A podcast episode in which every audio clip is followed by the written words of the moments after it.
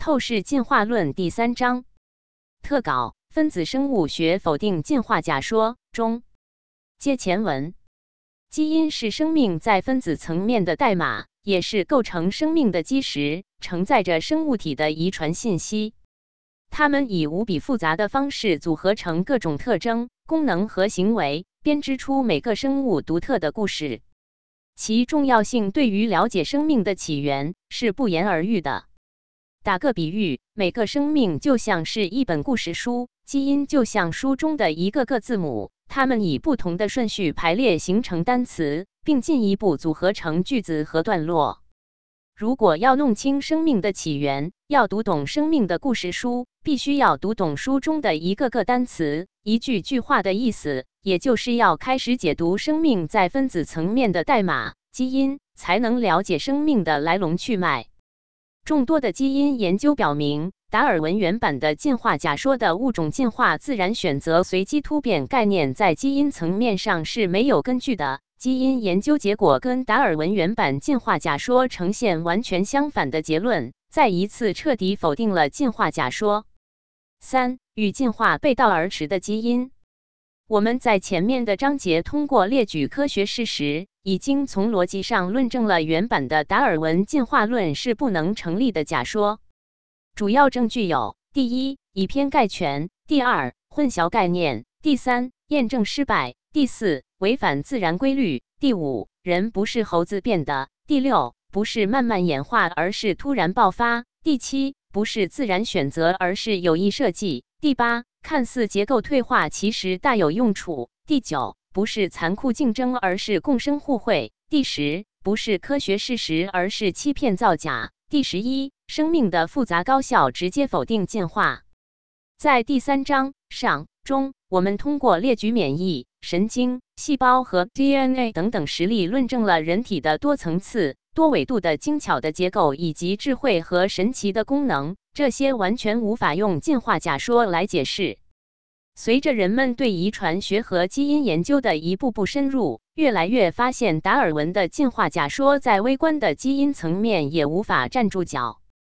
大量基因研究的现代成果，更是对这个进化假说形成了不容置疑的直接挑战。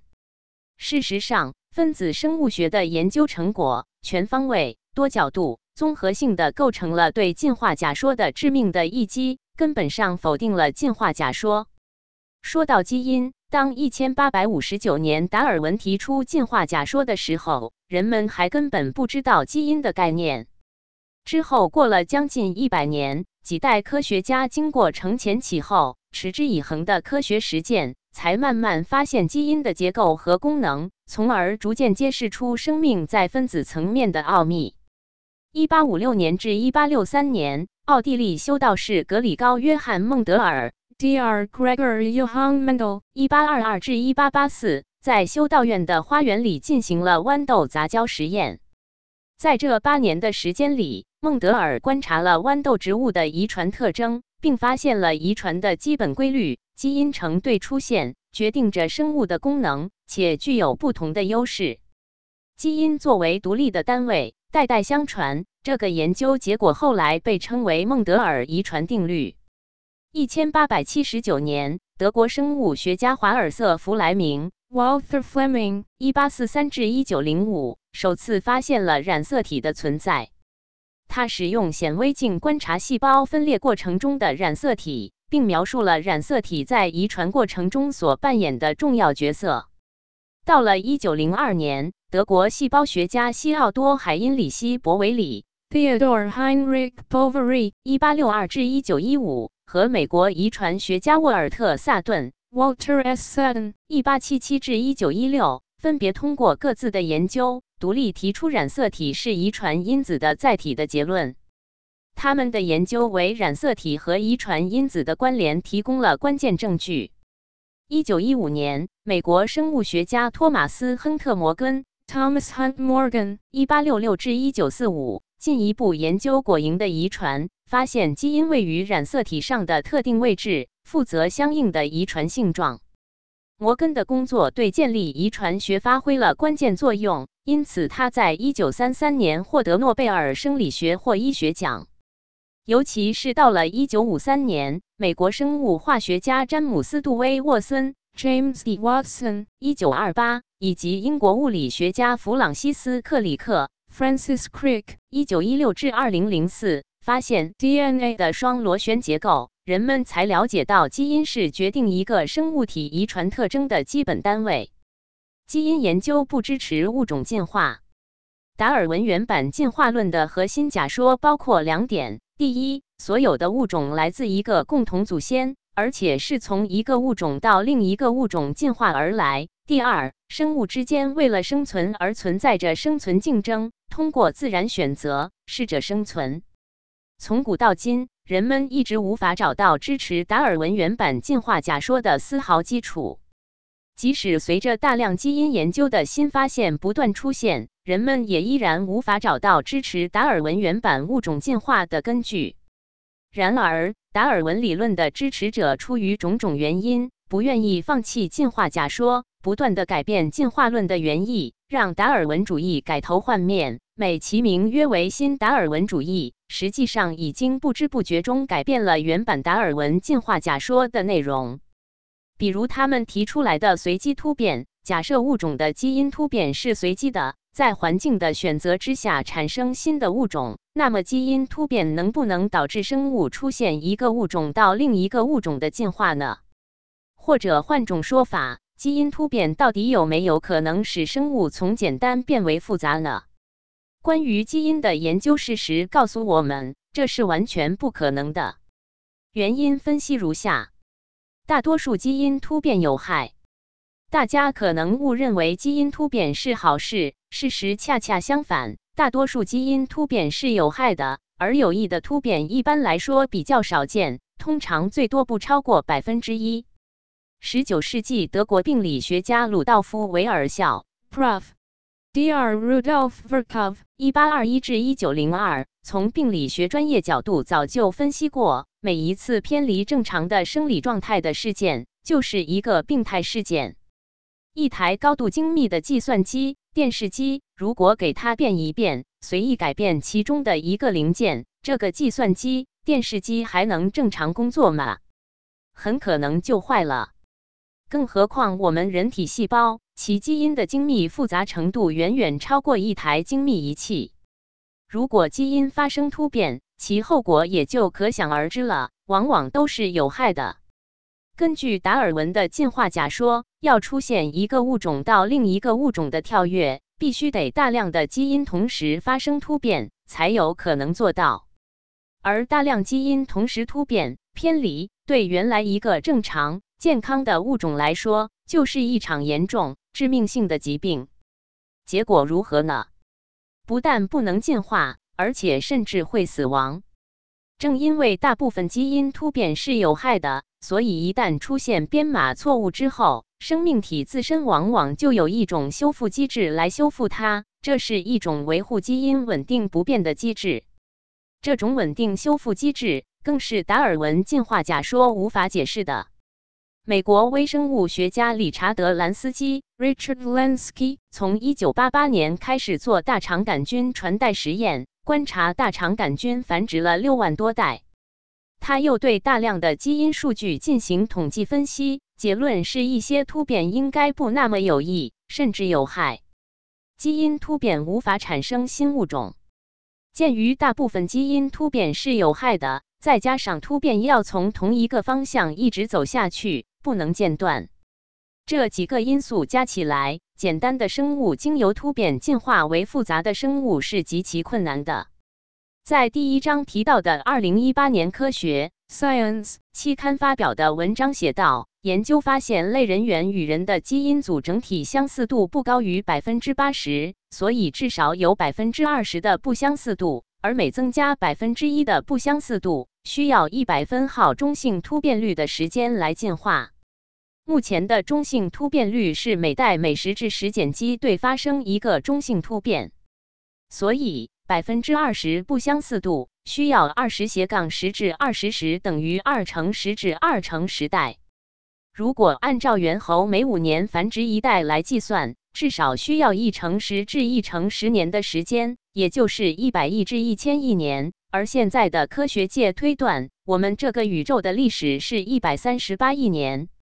按照达尔文进化论，人类的进化在宇宙的后期才出现，所以从时间上来看，根本不可能。总而言之，无论从哪个角度去分析推理，类人猿变成人根本就是不可能的。另外，我们前面已经列举了大量实例，证明了从蛋白质、基因、细胞、器官再到系统生物体，无论在哪个层次的构造和功能都非常复杂。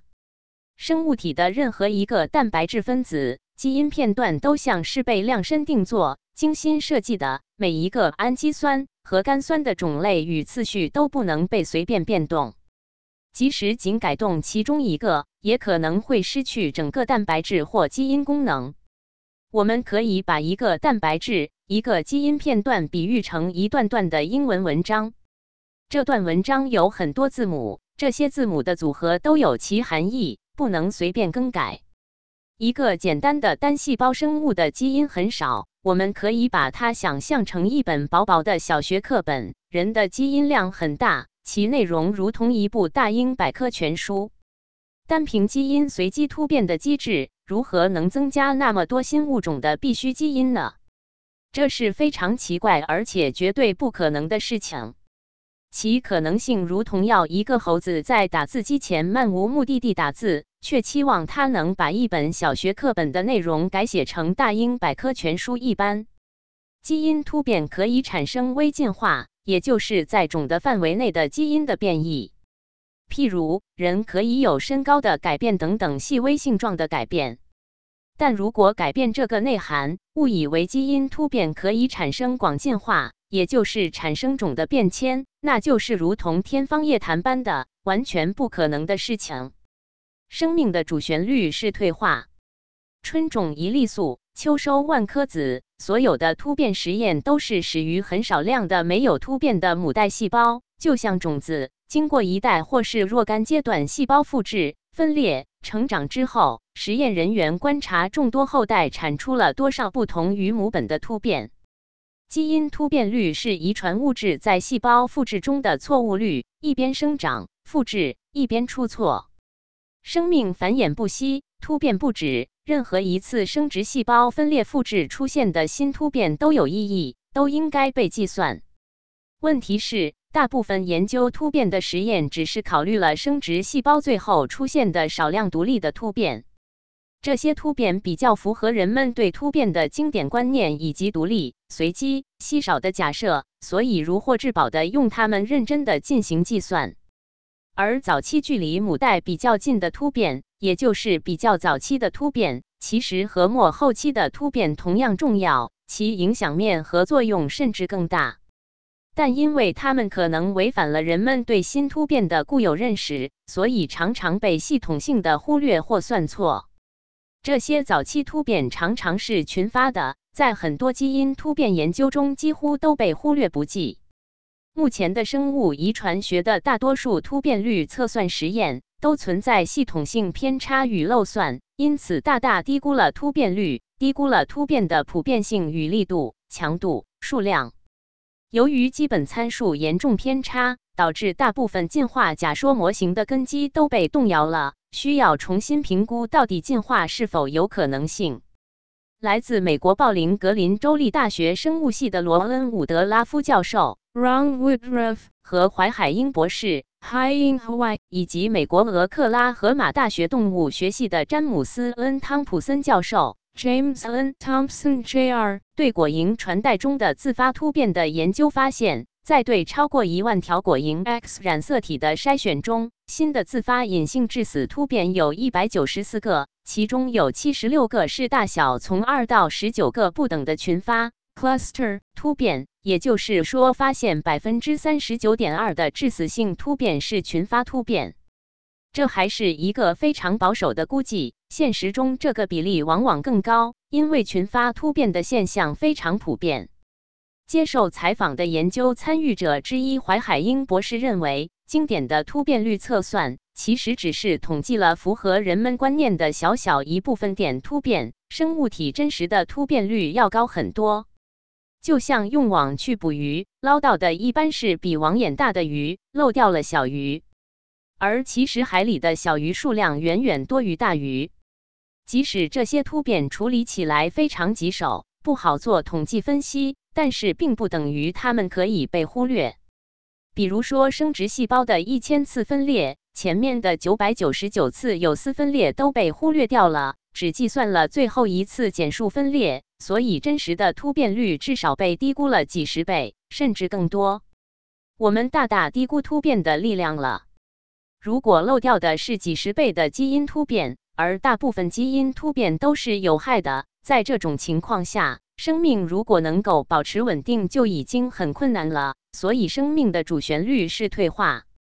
总之，按照基因突变的方式，最终归宿应该是自然灭绝，而不是进化。也就是说，当物种诞生之后，内在的机制就是在不停的被破坏，并不像达尔文所认为的那样进化。这就从根本上否定了达尔文的进化思想。中性突变动摇自然选择。新发生的大部分基因突变是有害的。而那些被长期留下来能传代的基因突变，其实大部分是中性的。这两者本身看似矛盾，其实并不矛盾。一九六八年，日本群体遗传学家和进化生物学家木村资生 （Motu Kimura，一九二四至一九九四）提出中性理论，认为物种内的差异主要是中性突变导致的，大部分基因突变是中性和有害的。只有很小一部分是有利的。木村认为，一个变异是中性的，并不意味着它没有生物学功能，而是指在环境面前，变异的基因与未变异的基因没有区别。当变异是中性时，它们在促进个体的生存与繁殖方面是等效的。中性突变不受自然选择的影响，它的保留和消失都是随机的。打个比方来解释达尔文的适者生存和木村的中性突变的区别：一群人去买彩票，达尔文认为最强势的人会中奖，其他人都不会中奖，有选择偏好；木村认为一个人中不中奖和人的强势与否、肤色、财富无关，没有选择偏好，中不中是靠一些不可知的因素，俗称运气。也就是说，中性突变理论认为，某个基因能不能被保留下来，不是靠环境选择，而是靠运气。一九六九年，生物学家杰克莱斯特金 （Jack Lester King） 和托马斯朱克斯 （Thomas Jukes） 在科学期刊上发表了非达尔文进化论 （Non-Darwinian Evolution），用大量分子生物学实验和资料肯定了中性理论。他们在文章的标题下面用显著大字写道：“蛋白质的大部分演变变化可能是由于中性突变和遗传漂移。” Most evolutionary change in proteins may be due to neutral mutations and genetic drift。文章中还指出，DNA 的所有或大部分变化并不一定都是由于达尔文自然选择的作用。It does not necessarily follow that all, or most, evolutionary change in DNA is due to the action of Darwinian natural selection. 一九八三年，木村总结了多名科学家对中性理论的研究贡献，包括他自己以及他最密切的合作者太田朋子 Tomoko Ota 等人的研究成果，出版了《分子演化的中性理论》。The Neutral Theory of Molecular Evolution 一书和后续论文。现在这本书已被看作经典之作，它确立了中性理论作为分子演化的范式。这里的分子演化实质上就是分子变异。在中性突变的过程中，哪一种变异能够留存下来，哪一种变异趋于消失，全靠机遇，而不是达尔文的自然选择。由于它完全不受自然选择的作用，实际上就否定了自然选择，所以此理论是非达尔文主义的。这就是自然选择理论和中性理论在解释基因组如何演化方面的不同之处。后来，木村的弟子兼同事太田朋子 Tomoko Ota 又提出了近中性理论。Nearly neutral theory of molecular evolution 阐述轻微有害的基因突变可以和中性突变一样在种群中扩散。考虑到许多突变通常是中性的或稍微有害的，近中性理论显著提高了中性理论可以解释的突变范围。二零一九年，几位著名遗传学家，包括英国群体遗传学家黛博拉·查尔斯沃斯 （Deborah Charlesworth） 一九四三和英国进化生物学家布莱恩·查尔斯沃斯 （Brian Charlesworth） 一九四五，以及美国遗传学家迈克尔·林奇 （Michael Lynch） 一九五一，一起在进化。Evaluation 上发表文章认为，现在非常清楚木村和太田在五十年前提出的基本思想确实是正确的。二零一九年，《细胞》Cell 杂志的封面文章放松选择通过增加突变量来限制寿命。Relaxed selection limits lifespan by increasing mutation load 中写道，通过基因组测序和分析，证实了突变累积效应。极近中性突变累积导致了干旱和湿润环境近缘物种的显著差异。该研究从基因组层面证实了分子演化的中性理论，说明物种内的差异并不是来自环境压力的自然选择。生物在分子水平上的大多数突变是中性或近似中性的，它们没有优劣之分，也没有适应或不适应之分，因此自然选择对它们不起作用。其次，这种突变可通过遗传漂变被固定下来或者消失，完全由生物分子的自由组合决定，与周围环境无关。再次，中性突变的速率等于分子突变的速率。每一生物大分子在任何生物中的突变速率是大致恒定的，与种群大小、物种的寿命、生殖能力无关，也与周围的环境无关。根据达尔文的假说。当一个祖先物种因为自然选择的作用而保存下来有利于生存的生物基因时，称为适应；若是族群因为不受自然选择青睐而导致族群规模缩小，进而消失，则称为灭绝。可是，在生物的演化过程中，在自然界能够最终被保留下来的，不见得是那个最能够适应环境的特征。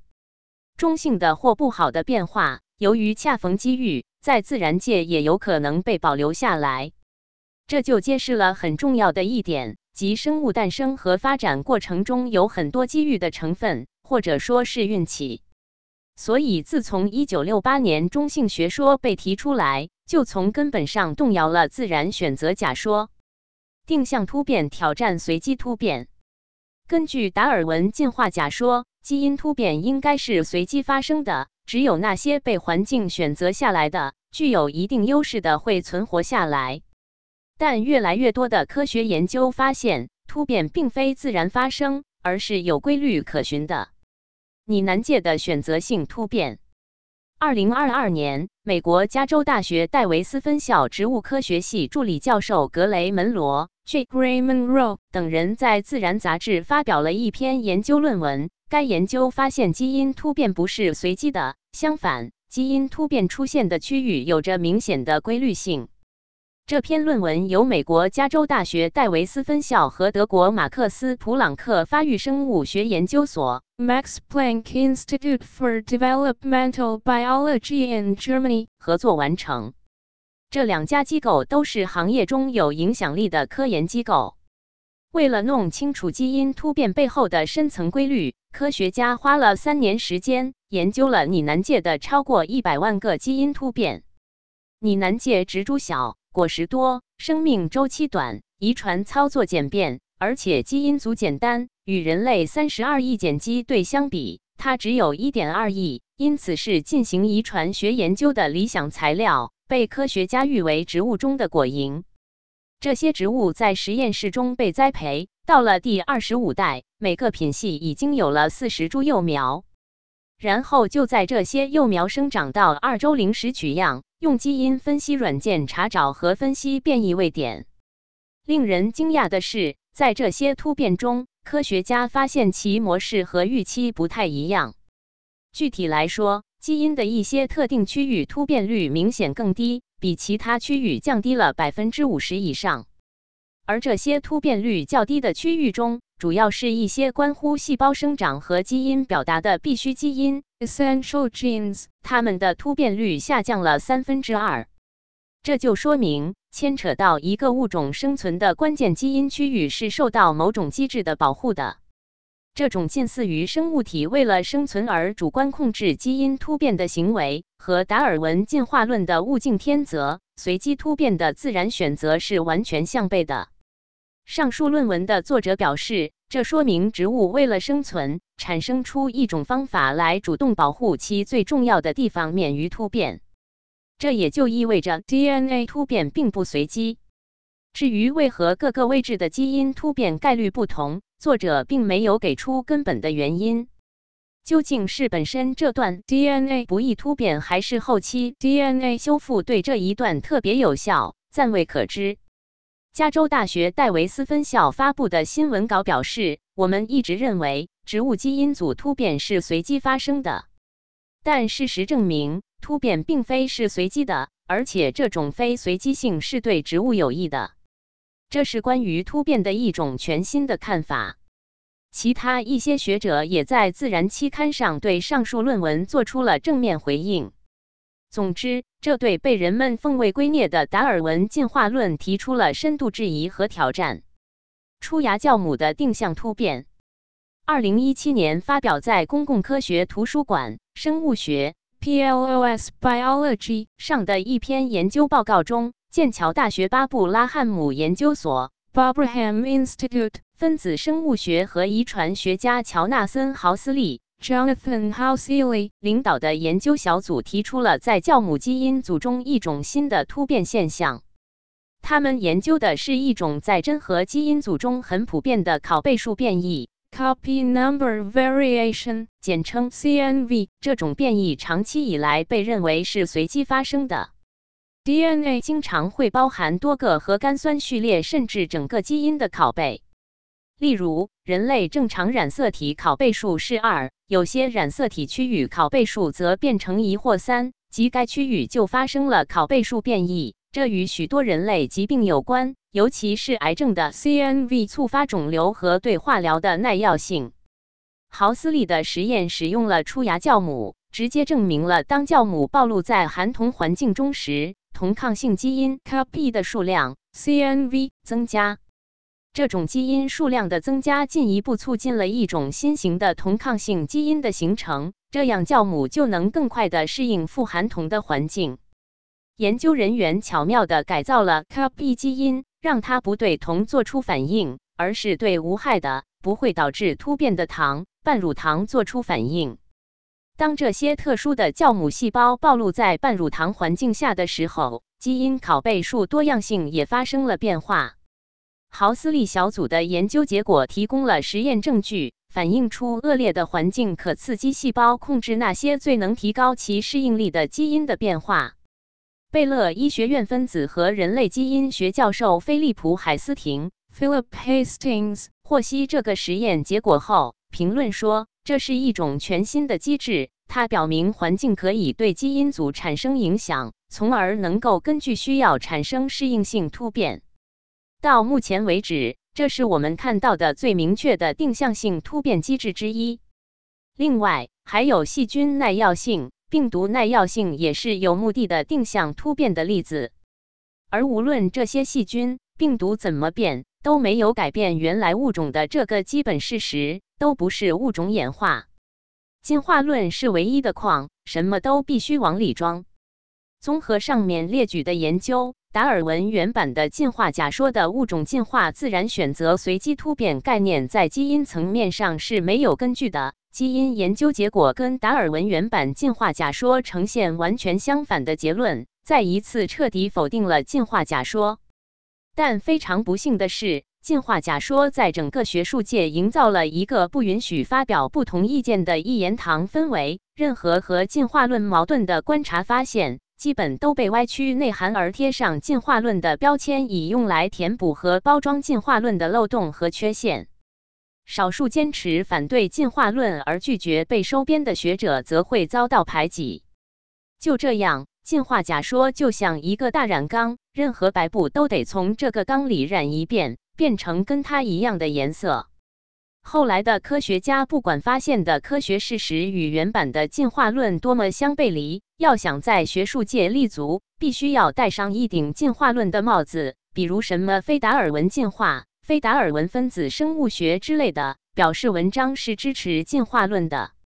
这就是进化假说理论体系被其支持者不断的修正出来了各个新版本的原因所在。后代遗传学。分子生物学家发现的本来跟进化论完全相反的生物学规律，后来也被收编到进化论的框子里去了，不同程度的被进化假说染色了。比如孟德尔、摩根等划时代的科学家，当他们发现遗传学的规律之后，其实原本是非常反对达尔文进化论的，因为达尔文在提出进化论时，根本不知道有遗传基因的概念。摩根曾经写过两本重要著作，在第一本《进化与适应》（Evolution and Adaptation, 1903） 中，他强烈批评了达尔文理论；第二本书是对进化论的批判，《A Critique of the Theory of Evolution, 1916）。但是后来，摩根也不得不被迫妥协，并放弃自己原来的观点。再如中性理论刚刚被发现的时候，明显是与进化假说的自然选择背道而驰的。可是很快被进化假说体系吸纳进去，变成进化体系的一部分了。定向突变明显直接否定随机突变，也很快被进化假说体系吸纳进去，收编了。就连那篇研究拟南界的文章，其实也是按照进化论的思路写的。进化假说就像一条变色龙，具有不断变化的原则和立场。借用一句流行语：“进化论是唯一的矿，什么都必须往里装。”更有甚者，明明是反对进化论的研究，却不得不违心地错误地贴上支持进化论的标签。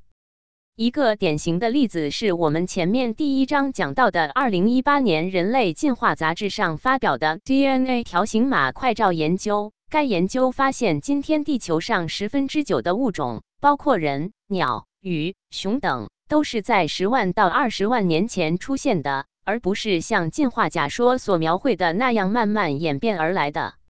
这篇文章直接否定了进化论的物种演变，打中的是进化论的死穴。可是，作者却在文章的标题型非常醒目的位置加了一句话。声明这项工作遵循人类进化的主流观点。科学精神其实很简单，就是尊重事实。可是，如果科学研究掺杂进去很多不简单的、违反科学精神的因素，会把简单的事情搞得无比复杂，甚至把正道引向歧途。这也许是进化假说漏洞百出，还能占领整个生物学界一百六十多年而不被推翻的原因之一。但无论进化假说怎么变化和伪装，头脑清醒的人知道，一个物种不能进化成另一个新物种，这个铁一般的事实永远无法被改变。待续。